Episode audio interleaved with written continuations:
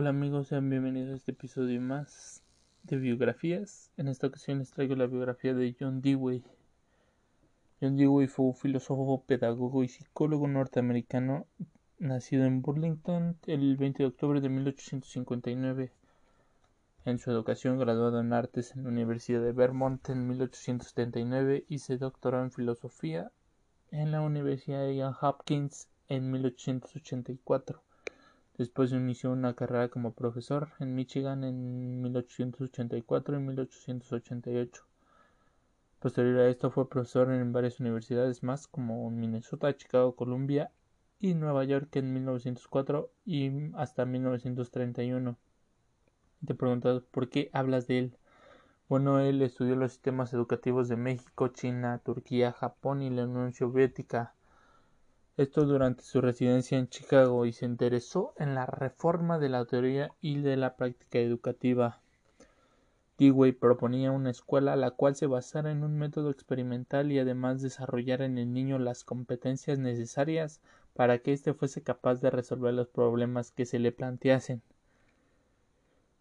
En la escuela Dewey, como era denominada, el alumno debía de ser capaz de aprender a investigar, a explorar, además de su condición indispensable sería el sumergirse en el ambiente y aprender de la experiencia, y de esta manera siempre podía reaccionar con interés, flexibilidad y curiosidad ante nuevas situaciones, así como responder de manera creativa. Te preguntas cuál era el rol del alumno según Dewey. Bueno, Dewey argumentaba que los niños no eran limpias pizarras pasivas, que en cambio eran activos y que traían consigo interés, y que por ello de esta manera el alumno llegaba siempre al aula. Y ahora yo me pregunto cuál era el rol de la escuela según Dewey.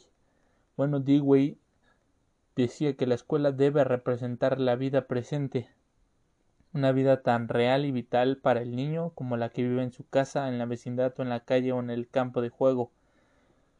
Y ahora lo que más nos interesa, el rol del maestro según Dewey, el lugar y el trabajo del maestro en la escuela que ha de ser interpretado sobre la misma base. El maestro no era de la escuela, no está en la escuela para imponer ciertas ideas o para formar ciertos hábitos en el niño, sino que está ahí como un miembro de la comunidad para seleccionar las influencias que han de afectar al niño y para ayudar a responder adecuadamente a esas influencias.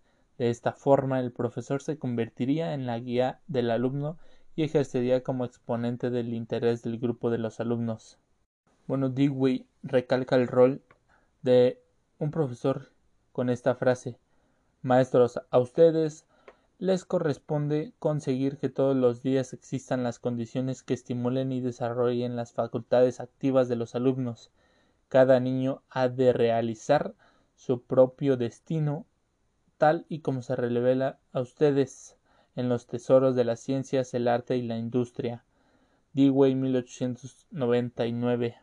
Una de las aportaciones en la educación actual fundamenta su base en las ideas pedagógicas propuestas por Dewey. Esta base mayoritariamente en que ha de ser el alumno quien experimente y descubra el mundo de forma autónoma, todo ello a la vez que será el docente quien le guíe.